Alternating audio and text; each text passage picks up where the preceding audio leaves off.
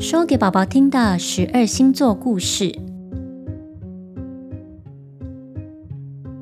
处女座，亲爱的宝宝啊，如果你的生日是在八月二十三到九月二十二之间的话，那么你的星座就是处女座哦。在全天八十八个星座当中，处女座的面积是排行第二，仅次于第一名的长蛇座。长蛇座也就是在巨蟹座故事里出现过的九头蛇西德拉。而关于处女座的故事是这样的：我们之前有提过处处留情的天神宙斯，他有五个兄弟姐妹。其中一个姐姐是掌管农业和林业的大地女神迪米特，她为大地带来生机和丰收。宙斯还有一个哥哥是掌管地狱的冥王黑帝斯。大地女神迪密特和天神宙斯生了一个女儿，叫做普西芬尼，她是春天的灿烂女神。普西芬尼和迪密特是一对非常相爱的母女，母女俩为世间的人类带来舒服的气候和丰富的耕作收成。普西芬尼长得非常的美丽，只要啊她脚踩过的地方都会开满娇艳欲滴的花朵。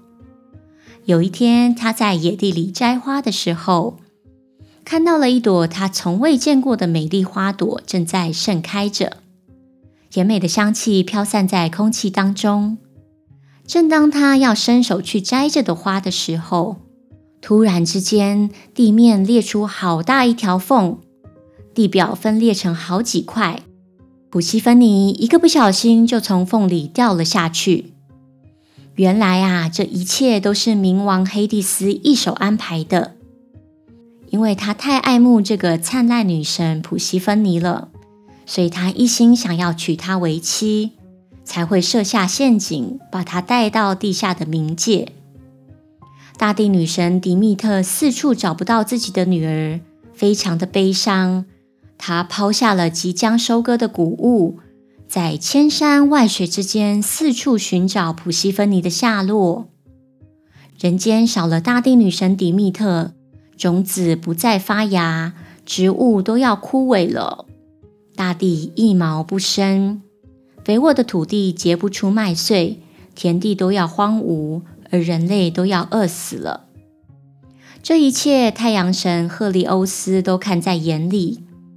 他替失去女儿的迪密特感到伤心，于是将事情的始末都告诉了大地女神迪密特。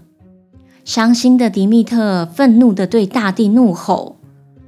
你居然协助冥王黑帝斯绑架我的女儿，裂开大地，替他开路！我要让你这片土地从今天开始再也长不出任何东西。在收完的瞬间，所有的植物都瞬间枯萎了，地面一片干枯。他将愤怒报复在土地上，也让人民经历了前所未有的饥饿与灾难。天神宙斯眼见事态严重，便出面协调，要求冥王黑帝斯放走美丽的普西芬尼。虽然万般不舍，但黑帝斯也不敢违抗天神宙斯的命令。就在普西芬尼准备离开的时候呢，他拿了冥界的果实给他吃。普西芬尼因为马上就可以离开，心里很高兴，一口气就吃了三颗。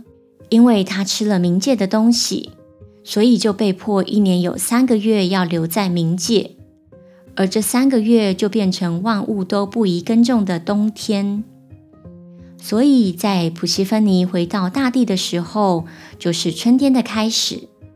而他的母亲大地女神迪密特，也因为普西芬尼的归来，重新开始耕作，让万物恢复原本的秩序。